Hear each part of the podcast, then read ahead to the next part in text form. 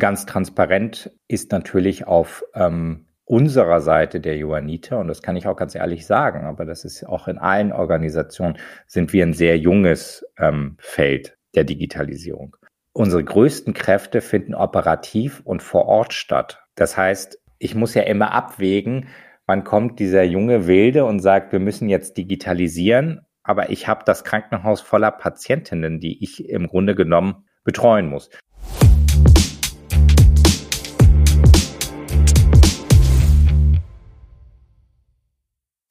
Herzlich willkommen bei Pflege Digital, dem Digital-Podcast für die Pflegebranche. Heute zu Gast ist Jeremy Dehn. Er ist Chief Digital Officer bei den Johannitern. Hallo Jeremy. Hallo. Jeremy, eine Frage hätte ich doch mal. Ähm, wie wird man Chief Digital Officer bei den Johannitern? Ach, gute Frage. Ähm, wahrscheinlich gibt es gar nicht den, äh, den geeigneten Weg. Ähm, was mich, glaube ich, auszeichnet, äh, ich bin ja branchenfremd. Das ist im Grunde genommen innerhalb der Gesundheit, glaube ich, im ersten Schritt eigentlich schlecht. Ähm, es kommt ja immer gerne dieses, äh, sei Startup und disruptiere den Markt. Das funktioniert aber in der Gesundheit nicht. Das heißt, man muss den, dieses ganze System, diese gesamte Gesundheitswirtschaft verstehen, die verschiedenen Player, aber auch wer am Ende bezahlt. Denn Patientinnen, Bewohnerinnen sind ja nicht die, die bezahlen in der Regel, sondern das sind Kostenträger. Das heißt, auch diese ganzen Kostenträgerlandschaft zu verstehen, ähm, bedarf eher, dass, dass es in der Regel Personen sind, die sich mit diesem Markt auskennen. Ich hatte das Glück, ähm, in meiner Karriere gestartet zu sein bei Axel Springer mit äh, auch sehr starker Digitalisierung. Axel Springer hatte auch wirklich ein lange Zeit ein Musterbeispiel, wie man ähm, Märkte digital neu denkt. Und mit dieser Expertise ähm, bin ich gestartet äh, bei einem Gesundheitsträger, der genau das erkannt hat und gesagt hat, naja, Gesundheit, das verstehen wir. Das brauchen wir auch gar nicht. Da brauchen wir gar nicht die Experten, sondern ähm, wir wollen Digitalisierung verstehen. Und so bin ich dazu gekommen, in der Digitalisierung im Gesundheitsmarkt Fuß zu fassen. Und ich kann sagen, oh Wunder, oh Wunder. In Wahrheit sind wir alle am Anfang gegen gläserne Wände gerannt, denn ähm, wir mussten mhm. das auch erstmal verstehen. Ähm, ich dachte, klassisches Beispiel, man lernt, wenn du ein Problem hast, ähm, befrag doch einfach mal Leute auf der Straße. Geh doch raus und zeig ihnen, was du hast. Ähm, wie heißt es immer so schön? Mal doch erstmal irgendwas auf ein Blatt Papier und zeig den den Leuten das. Jetzt ist es aber viel zu komplex, diese Gesundheitswirtschaft, als irgendwen zu fragen. Dann kommt man nah und sagt, super, dann befragt doch Patienten. Aber da sind wir doch schon gleich sehr schnell in dem Bereich berechtigterweise von Ethikanträgen und Ethikvoten. Das heißt, ich kann ja gar nicht einfach Patientinnen befragen und Bewohnerinnen befragen. Und das ähm, zu verstehen, aber auch zu verstehen, dass dennoch der Gesundheitsmarkt nicht nur Innovation zulässt, sondern auch innovieren möchte. Das war dann der Hebel, um erfolgreich Digitalisierung im Gesundheitsmarkt zu betreiben. Mhm. Und ähm, die Position, die du gerade bekleidest, gab es die vorher schon bei den Johannitern oder wurde die neu geschaffen? Die wurde komplett neu geschaffen. Ähm, das ist natürlich auch ganz wichtig. Der Hebel ist auch noch der, dass das Ziel ist es auch über Digitalisierung Geld zu verdienen. Im Grunde genommen ein wirklich neues Geschäftsfeld, ein Geschäfts- oder auch Geschäftsmodelle aufzubauen für die, ähm, für die Johanniter. Im Bereich Digitalisierung an sich waren wir schon sehr gut aufgestellt und sind wir auch weiterhin mit der Johanniter Healthcare IT Solutions, unserer hundertprozentigen IT-Tochter. Ähm, da sind wir wirklich, was IT, IT-Infrastruktur angeht, sehr, sehr gut aufgestellt. Aber es geht ja natürlich darauf, was machen wir denn damit auch noch? Was können wir denn dem Patienten Mehrwerte bieten? Und wie können wir den Patienten auch wirklich an die Hand nehmen und führen? Und das äh, ist eine große Herausforderung in unserem Gesundheitssektor, dass Patientinnen, Bewohnerinnen sich sehr oft alleine fühlen und alleingelassen werden ja. in diesem System, nicht von Trägern oder von Menschen, die in diesem System arbeiten. Aber das System ist ja komplexer als dass ich vielleicht, ich nenne es mal, eine Grippe habe und zum Hausarzt gehe und der Hausarzt mich versorgt. Ähm, ab dem Punkt in der Regel, wo ich chronisch krank bin, beginnt eine wirkliche Reise und im schlimmsten Fall springt man von Arzt zu Arzt, von Klinik zu Klinik. Ähm, man ist Bewohnerin in einem Seniorenhaus. Das äh, wird dann wirklich komplex. Ja, da kann ich zustimmen. Ich habe jetzt das Glück, dass ich selbst noch nicht äh, äh, chronisch krank bin oder in einem gewissen Alter bin, aber selbst ich habe manchmal das Gefühl, man, man kommt da in so ein Apparat rein, wenn man mal ins Krankenhaus muss oder ähnliches und man hat gar keinen Überblick mehr, weder was da äh, zu, zu einem selbst dokumentiert wurde, weder was danach noch passiert, was ich für Optionen habe. Äh, ich glaube, das geht äh, sehr vielen Menschen so, ähm, dass es da naja, dass das Thema nicht unbedingt mit den besten Emotionen besetzt ist. Ähm, aber was kann man denn digitalisierungsseitig dagegen machen? Du hast gesagt, es ist relativ schwierig, einfach mal so in die Branche reinzukommen und zu sagen, komm, jetzt digitalisieren wir hier alles toll. Ähm, gibt es trotzdem Ansätze, um dieses Erlebnis besser zu machen? Absolut. Ähm, da gibt es äh, wunderbare Beispiele, wo man Lösungen zum Beispiel auch entwickeln kann, gerade auch im Bereich der Pflege. Ähm, die müssen nicht immer medizinisch sein. Das heißt, wenn ich nicht immer rein im medizinischen bin, dass ich Therapien unterstütze, Therapien verändere, dann ähm, bin ich kein Medizinprodukt. Und nichtsdestotrotz ist es sehr wichtig, natürlich der Regulatorik zu folgen, ähm, sei es ähm, wirklich ISO-Zertifikate, DIN-Normen, Sicherheit zu erzeugen. Aber auch die reine Kommunikation ist wichtig. Und wenn ich dann ein Beispiel geben kann, ist es sowas wie die Mio-App. Ähm, in der Regel, dass ich einfach diesen, das ermögliche, dass ich als Angehöriger an dem oder Angehörigen an, an dem Alltag meiner, ähm, meiner Liebsten teilnehme. Denn die Regel ist leider heutzutage, dass ich sag's mal, meine Eltern, meine Verwandten nicht mehr da leben, wo ich lebe. Wir sind, ähm, wir sind urban, wir sind mobil und dennoch wollen wir nahe sein und näher erzeugen. Mio ist da ein sehr schönes Beispiel, die kein Medizinprodukt sind und dennoch sehr viel Mehrwert bieten. Ja, die waren auch äh, letztes Jahr bei uns im Podcast. Also wer die Jungs mal besser, äh, die Jungs und Mädels besser gesagt, mal besser äh, kennenlernen möchte, der kann auch in diese kurze Folge mal reinhören.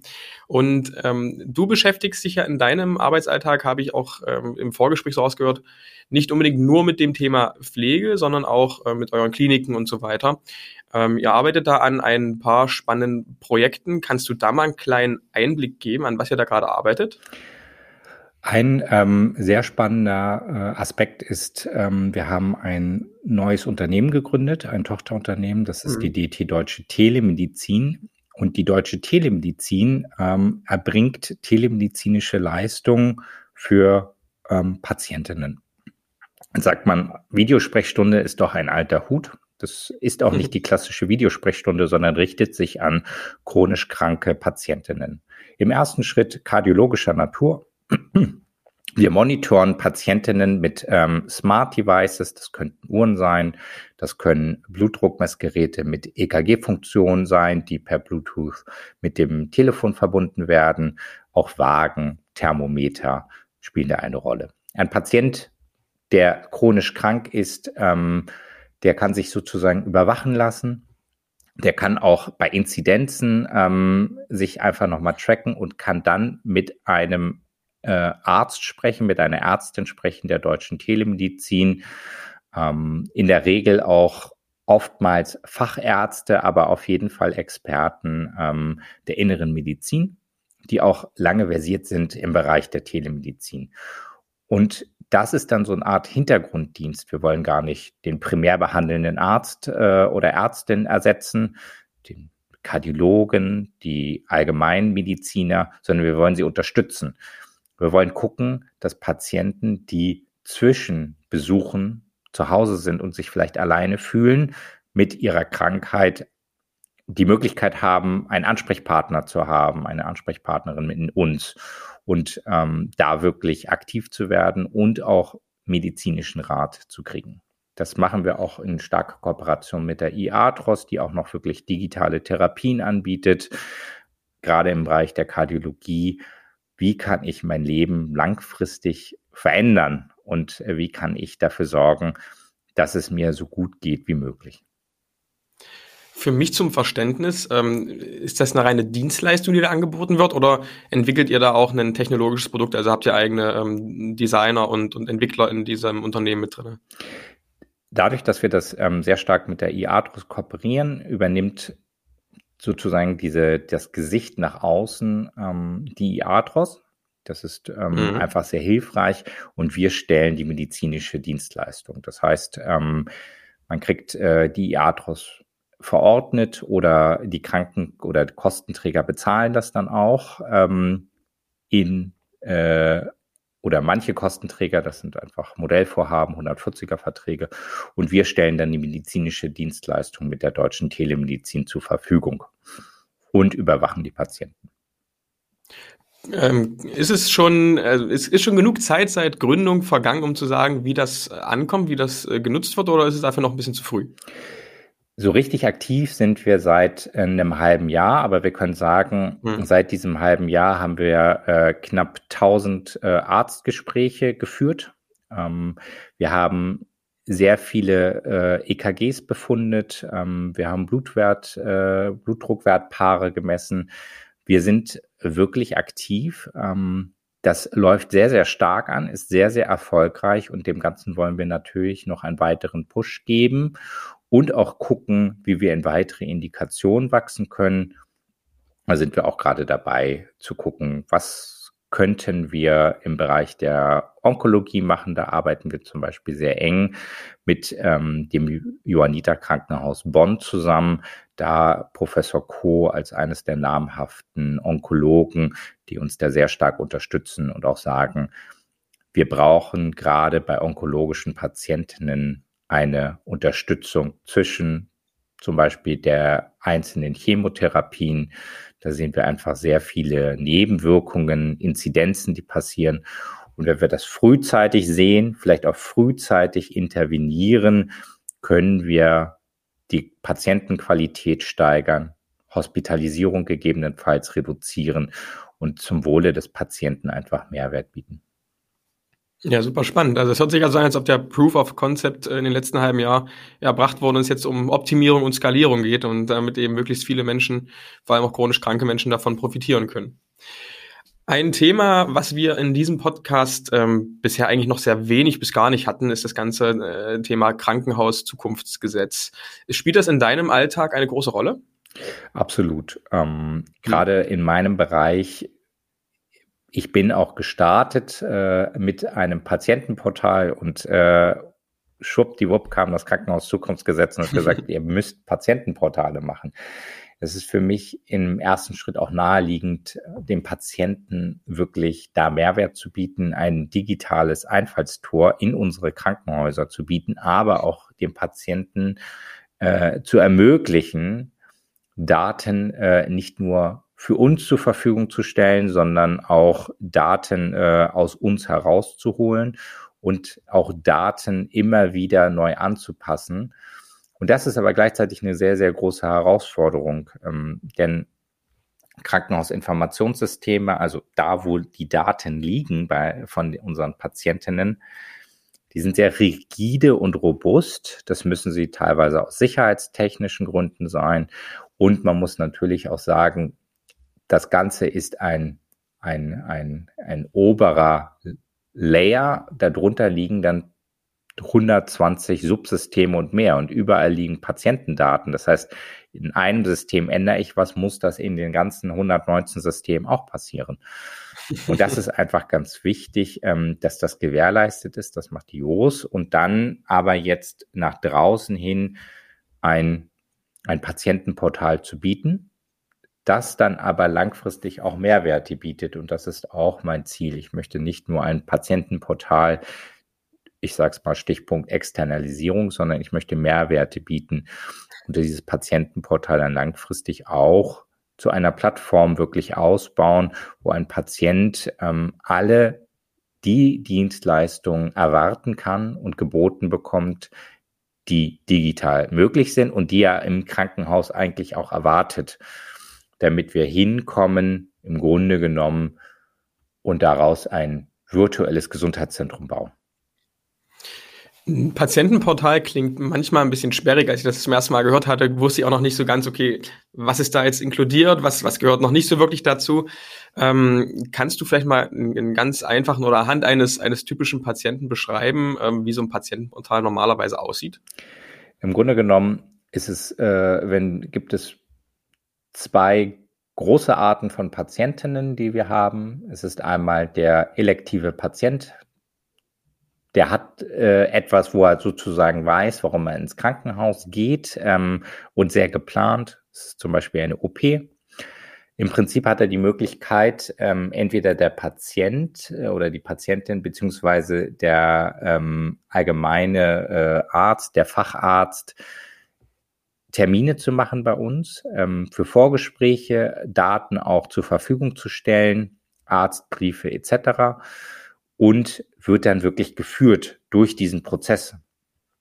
Hat mhm. die Möglichkeit, ähm, die Daten ähm, auch dort zur Verfügung zu stellen. Gerade bei Aufklärungsgesprächen gibt es Dinge ähm, wie äh, die Aufklärungsbögen, die man vielleicht auch nochmal so privat haben möchte, dass man ähm, sie aber auch digital haben möchte und immer wieder zugreifen möchte dass man die Möglichkeit hat, ähm, auch auf ähm, zusätzliche ähm, Funktionen zuzugreifen und immer wieder Termine zu machen. Und ähm, auch nach der OP wirklich die Nachsorge vorzubereiten. Und auch da bietet das Patientenportal diese Möglichkeit. Das heißt, sehr stark im Bereich der Aufnahme des Entlassmanagements ähm, ist das Patientenportal aktiv. Es ist auch während der Aufenthalte da, dass ich im Grunde genommen mich tracken kann ähm, da ist aber natürlich immer noch zu hinterfragen, ähm, mhm. wo sind dann manchmal die Mehrwerte ähm, mhm. und wo ist es sinnvoll. Es wird aber auch gerade dann spannend, wenn wir aber an ambulante Patientinnen chronischer Natur denken, die erstmal in unseren Krankenhausambulanzen sind, immer wieder kommen, teilweise wöchentlich, zweiwöchentlich, ähm, die haben dann einfach sehr, sehr viele Daten, die erzeugt werden. Diese Daten möchten sie sicherlich auch einsehen. Sie möchten auch Termine buchen ähm, außerhalb des der geplanten Termine, weil etwas vorfällt ähm, und gegebenenfalls auch sehr schnell mit Patientinnen sprechen. Das heißt, äh, langfristig werden da auch Funktionen hinzukommen wie eine Videosprechstunde. Es werden die Funktionen der deutschen Telemedizin abgebildet werden, wenn sinnvoll für die Patientinnen. Es werden auch Nachsorgeprogramme abgebildet werden, auch die Telerea-Nachsorge, die digitale Therapien ähm, ermöglicht, ähm, werden dort abgebildet werden, sodass ein Patient wirklich das Gefühl hat, alles, was ich eigentlich brauche, habe ich an einem Ort. Der Ort ist virtuell und ich habe an einem Ort, wo alle meine Fachkräfte arbeiten. Und dieser Ort ist auch virtuell. Der muss dann nicht mehr sein, dass eine Fachkraft, die in Bonn ist, ähm, natürlich nicht sagen kann, ich bin dann auch in Stendal aktiv. Aber virtuell ist das dann möglich. Mhm. Und der Patient hat einfach über eine Website oder über eine App äh, mit Login, also E-Mail plus Benutzername, äh, Zugriff dann drauf auf seine Daten zum Beispiel. Genau, also es wird ähm, ähm, per Website möglich sein, es wird dann auch per App möglich sein und das Ganze aber unter höchsten Sicherheitsstandards. Hm. Ähm, es gibt ja jetzt in dem Bereich dann auch verschiedene Anbieter. Es gibt ja jetzt nicht den einen Softwareanbieter für Patientenportale beispielsweise. Das heißt, ich kann mir vorstellen, dass selbst innerhalb derselben Region verschiedene Krankenhäuser mit verschiedenen Systemen dort oder verschiedenen Anbietern arbeiten. Siehst du das problematisch? Also du hast ja gesagt, ein, ein Ziel sollte es ja vielleicht sein, dass man, egal wo man jetzt gerade ist, ähm, überall Zugriff, also zumindest als Patient habe, ich Zugriff auf meine Daten haben, aber auch andere ja, Stakeholder in dem ganzen Prozess, sondern gegebenenfalls Zugriff auf ähm, Daten haben, die die für die weitere Behandlung benötigen. Ist das ein wirklich äh, praktisches Problem, dass da verschiedene Anbieter am Markt gibt und das entsprechend fragmentiert ist, oder ist das eigentlich kein Problem? Das hängt natürlich genau damit ab, ähm, ob ich ein Krankenhaus bin, das wirklich ähm, sehr gute Medizin bietet, so dass der Patient sich auch wohlfühlt und ähm, auch weiß, ich bin jetzt bei diesem Krankenhaus sehr gut aufgehoben und ähm, das Krankenhaus auch sehr stark vernetzt ist mit ähm, all den niedergelassenen Ärztinnen, um dann auch in diesen Austausch zu gehen, so dass ein Patient ähm, das erstmal vorrangig als sein Krankenhaus sieht, wo er hingeht. Ähm, und dann ist, entsteht auch wirklich eine, eine Bindung. Und die Bindung ist aber auch wichtig, weil wenn ein Krankenhaus einen Patienten oder eine Patientin kennt, umso besser kann die Therapie werden, weil ich ähm, vorbereitet bin und weil ich all diese Daten kenne. Und jetzt obliegt es äh, natürlich genauso diesem Krankenhaus, ähm, wenn es dann äh, den Patienten gegebenenfalls auch in ein anderes Krankenhaus verlegen sollte, ähm, gerade im, wir sind Grund- und Regelversorger und da gibt es sicherlich auch ähm, immer sinnhafterweise, dass dann doch mal die Patientinnen in die Uniklinik verlegt werden sollten, dass dann natürlich auch über dieses Patientenportal oder über Zuweiserportale diese Daten dann auch geteilt werden. Das heißt, ähm, mhm. im ersten Schritt ist es sehr gut, weil es ähm, diesen Bindungseffekt erzeugt und der Patient äh, erstmal und auch zum aller, allerersten Mal seine Daten an einem Ort zugreifen kann. Jetzt könnte mhm. jemand sagen, aber wir haben doch andere Möglichkeiten und sollte das nicht die elektronische Patientenakte tun? Ja, also ist die einzige Antwort. Ja, sollte sie. Aber ähm, wie sagte doch äh, unser Bundesgesundheitsminister, er hat doch schon vor 20 Jahren, über 20 Jahren die elektronische Patientenakte im Grunde genommen verfolgt. Eigentlich wundert ihm das selbst, dass das noch nicht zustande gekommen ist. Und wenn das ähm, der Bundesgesundheitsminister sagt, der vielleicht erst seit kurzem verhältnismäßig besonders Gesundheitsminister ist, aber doch aktiv im Gesundheitsmarkt in politischer Funktion schon seit 20 Jahren aktiv ist und nichts bewirken konnte, dann weiß ich ehrlicherweise auch nicht, wie wir dann in den nächsten drei, fünf oder zehn Jahren eine vollkommene Patientenakte haben sollten, wie wir sie vielleicht aus anderen Ländern kennen. Bei der elektronischen Patientenakte sind tatsächlich anscheinend mysteriöse Kräfte am Werk, dass das wirklich so ewig dauert, dass das nicht äh, funktioniert. Also vielleicht muss man dann eben den Ansatz machen, dass man verschiedene Anbieter hat für Patientenportal und alles, was mit dieser Infrastruktur zu tun hat und einfach darauf achtet, dass da eine gewisse interoperat, boah, na, eine, eine gewisse Schnittstelle vor, äh, gegeben ist. so. Ähm, Du hast am Anfang schon ein bisschen über die Hürden gesprochen, die einem da im Gesundheitswesen auch erwarten bei digitalen Sachen. Das ist zum einen, dass einfach so, also Ethikfragen natürlich ähm, beantwortet werden müssen, bevor man da mit Technologie einfach versucht, ein Problem äh, kaputt zu hauen. Ähm, das sind äh, Legacy-Systeme in den Krankenhäusern, ähm, die auf ja, sehr komplexen Infrastrukturen aufbauen, die mit sehr sensiblen Daten arbeiten. Welche Hürden siehst du da in deiner Arbeit oder generell bei der Digitalisierung im Gesundheitswesen noch, sowohl vielleicht innerhalb deiner Organisation, äh, regulatorisch, aber auch auf Anbieterseite? Ganz transparent muss ich ehrlicherweise sagen, ist natürlich auf ähm, unserer Seite der Johanniter, und das kann ich auch ganz ehrlich sagen, aber das ist auch in allen Organisationen, sind wir ein sehr junges ähm, Feld der Digitalisierung. Mhm. Wir haben aber unsere größten Kräfte finden operativ und vor Ort statt. Das heißt, ich muss ja immer abwägen, wann kommt dieser junge Wilde und sagt, wir müssen jetzt digitalisieren, aber ich habe das Krankenhaus voller Patientinnen, die ich im Grunde genommen betreuen muss. Das heißt, erstmal ist da immer eine Ambivalenz, dass all unsere Klinikdirektorinnen und ähm, Geschäftsführerinnen sagen, wir wollen digitalisieren. Das wollen wir machen. Und wir wollen dich unterstützen. Herausforderung ist es dann aber trotzdem immer mal wieder im Operativen dort hinterher zu sein. Denn am Ende ist die Prio bei den Patientinnen und da muss dann einfach fokussiert werden. Als aber auch, dass die Digitalisierung nicht der Digitalisierung wegen getan werden muss, sondern es muss nicht nur Mehrwerte versprechen, sondern es muss die Mehrwerte auch beweisen. Und im Grunde genommen müssen wir immer gucken, dass wir auch diese Mehrwerte erzeugen.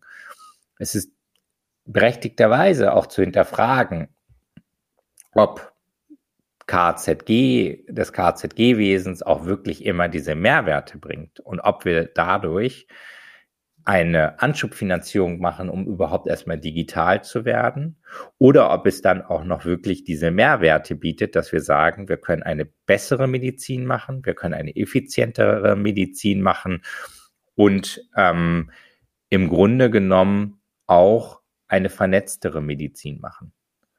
Das sind mhm. Fragen, die wir teilweise immer noch beantworten müssen, denn ehrlicherweise wir digitalisieren und viele Prozesse sind dann erstmal länger. Das hat was mit der Lernkurve zu tun. Das hat was damit zu tun, wie affin man auch dem ganzen Thema ist und offen gegenüber ist. Aber manchmal ist es ja auch einfach so, dass der erste gelernte Papierprozess ein so effizient getakteter Papierprozess ist, der ist einfach super schnell. Und mhm. wir reden jetzt mal auch über die Themen, wo ich immer glaube, auch die kann man lösen, obwohl in anderen Bereichen sie ja scheinbar sehr strikt sind und äh, zu Verwerfung führen, wie den Datenschutz, der ja aktuell die angeblich sind. Ich weiß nicht, ob sie es wirklich sind, aber die auch wieder mal das Thema EPA verhindern. Aber klassischer Datenschutz sagt, wir haben Rollenkonzepte, Rechte und Rollen und ein Arzt hat Dinge zu tun und ein Arzt äh, muss sozusagen Patientinnen freigeben. Das heißt, ich muss den Arzt auch dazu bringen, dass der sich die Zeit nimmt, in das System einloggt, ähm, diesen Patienten im Grunde genommen begutachtet und das Ganze freigibt, ähm, teilweise äh, mit Signaturen. Das ist äh, vielleicht etwas sehr lang. Und in der Vergangenheit war es so, dass ähm, das Chefarztsekretariat oder eine Pflegekraft kam und sagte, hier ist die Akte, gucken Sie schnell an und unterschreiben Sie.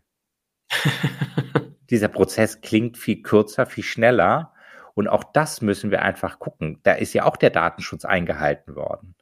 Aber natürlich ja. Kann ich mit der Digitalisierung den Datenschutz auch noch mehr und stärker in die Höhe treiben, weil ich plötzlich sehr viel tracken kann und sagen kann, naja, aber der Arzt ist doch verantwortlich, der muss da äh, Mehrfaktor-Authentifizierung hinlegen und der muss das doch können. Und schon mache ich diesen Prozess sehr, sehr lang und nicht äh, immer mhm. sehr einfach und schlank, wie er in der Vergangenheit war. Und da müssen wir einfach gucken, wie können wir effiziente Prozesse auch digitalisieren? Wie können wir einfach neue Prozesse schaffen, die digital sinnvoll abbildbar sind? Okay, bei all den Hürden, über die wir auch gerade gesprochen haben und all den Herausforderungen, die es an dem Gesundheitssystem gibt, Jeremy, ähm, welche Trends und Potenziale siehst du denn in den nächsten fünf bis zehn Jahren im deutschen Gesundheitswesen? Also was kommt da neben der ähm, Telemedizin und dem Ausbau dieser Telemedizin noch auf uns zu? Ich glaube, das Ganze wird jetzt wirklich nochmal stärker einen Push erfahren. Es wird noch stärker ähm, vernetzt gedacht und ähm, auch die einzelnen Player zu vernetzen durch Telemedizin, Telemonitoring und so einen digitalen Hintergrunddienst. Und ich glaube, dass wir aktuell ja noch sehr stark in Sektoren denken. Da gibt es natürlich Bemühungen, diese aufzubrechen. Ich sehe aber auch gleichzeitig Kräfte, die das äh, immer wieder torpedieren und verhindern. Glaube ich aber nichtsdestotrotz, dass ein neuer Sektor entsteht. Ähm, es mag vielleicht kein Sektor sein, aber dass das Thema Telemedizinzentren immer weiter ausgebaut werden und dass es auch da noch stärker gedacht wird, wie ich Patienten langfristig im Verhalten verändern kann. Dass an einem Ort virtuell ein Hintergrunddienst stattfindet in enger Abstimmung mit den primär behandelnden Ärzten, im Grunde genommen mit dem, mit der gesamten Ärzteschaft, wo der Patient ist, aber wo an einem Ort der Patient im Hintergrunddienst auch vollumfänglich behandelt wird. Das heißt, dort sitzen Fachärzte und Ärztinnen, da sitzen aber auch dann Therapeuten, die den Patienten sozusagen begleiten. Es sitzen Pflegekräfte, die den Patienten begleiten, aber auch Coaches. Und ich glaube, das Thema Coaches wird einfach immer wichtiger. Wenn wir uns angucken, dass im Grunde genommen 70 Prozent unserer Gesundheitsausgaben in die chronisch Kranken geht und chronisch Kranke in vielerlei Hinsicht auch ihr Verhalten dann einfach verändern müssen. Gerade im kardiologischen ist es einfach so, dass sehr viel im Grunde genommen mit dem eigenen Verhalten zu tun hat, mit einer gesunden Ernährung, mit Sport, mit ähm, auch klassischen Tipps von Schlafen und Relaktion. Dann glaube ich, ähm, haben wir da aber gleichzeitig einen Hebel, der sehr stark entgegen unserer eigenen Natur geht, den diesen inneren Schweinehund zu überwinden und da wirklich das Leben zu verändern von Grund auf und auch zu lernen, wie mhm. das geht. Das aktuell ist es so, dass ähm, ein Patient zum Arzt geht, der Arzt sagt, sie müssen gesünder leben, vielleicht habe ich hier noch einen Flyer und dann tun sie das. Aber das entspricht ja nicht unserem Leben, sondern wir brauchen jemanden, der uns hilft. Wir brauchen Coaches, wir brauchen Therapeuten, die aber auch wirklich da nochmal zeigen, was sind denn die richtigen Bewegungen, was sollte ich denn tun, was wäre denn angemessen für mich zu tun. Ich brauche Pflegekräfte, ähm, ich brauche einen Support. Und im Grunde genommen bilde ich im besten Fall ein virtuelles Arztzentrum, also das, was ich aus einem Arztzentrum, ein Ärztehaus kenne, wo ich allgemeinmedizinische Fachkräfte habe, wo ich ähm, Fachärzte habe, wo ich verschiedene Heilmittelerbringer habe, die Therapien anbieten, wo ich im Grunde genommen eine Apotheke habe, ein Sanitätshaus habe. Und wenn ich das sozusagen abbilde, dann bietet es den Mehrwert, den Patienten vollumfänglich zu betreuen. Und das äh, könnte man sagen, sehen wir auch in anderen Ländern schon, wo genau das nämlich stattfindet. Ähm, sei es auch sehr nah, dass in der Schweiz zum Beispiel sehr viel im Grunde genommen durch Medgate im ersten Schritt abgedeckt wird. Es Versicherungen gibt, die sagen, du musst auch zuerst mit Medgate sprechen und Medgate dich aber immer wieder auch zu einem analogen Arzt äh, überführt. Denn natürlich kann ich nicht alles virtuell machen, aber ich kann mhm. virtuell den Patienten verstärkt unterstützen in dieser Verhaltensveränderung, einen Hintergrunddienst mit Monitoring anbieten, in, in leichten Notfällen, nenne ich es mal, Ansprechpartner sein und dann auch mit dem Patienten gemeinsam die Entscheidung zu treffen, ob der Patient heute sofort in die Notaufnahme gehen muss, ob er morgen einen Arzt sehen muss oder ob eine Videosprechstunde gereicht hat. Okay, aber das hört sich ja so an, als ob auch da viele interessante digitale Geschäftsmodelle entstehen werden und äh, die auch viel Positives äh, sowohl auf Patienten als auch auf ähm, Ärzteseite und Klinikseite beitragen werden. Jeremy, wir sind damit am Ende des Podcasts. Du hast mir alle Fragen, die ich hatte, beantwortet. Vielen Dank dafür schon mal und danke, dass du dir die Zeit genommen hast. Äh, sehr, sehr gerne. Es war sehr kurzweilig. Ähm, ich habe gar nicht gemerkt, dass wir schon so lange sprechen. Umso mehr freut es mich. Ähm, dass ich äh, im besten Fall ein, äh, einen Einblick geben konnte in meine Arbeit, in die Arbeit der Johannita und wo ich auch glaube, sozusagen die Zukunft hingeht. Ja, vielleicht kann man da im nächsten Jahr nochmal ein Update geben, was sich da in der Zwischenzeit getan hat. Wäre auf jeden Fall, also ich fände es auf jeden Fall sehr spannend, einige Zuhörer wahrscheinlich auch. Also äh, behalten wir das mal auf dem Schirm. Unbedingt. So, bis dahin. Ciao, ciao. Ciao.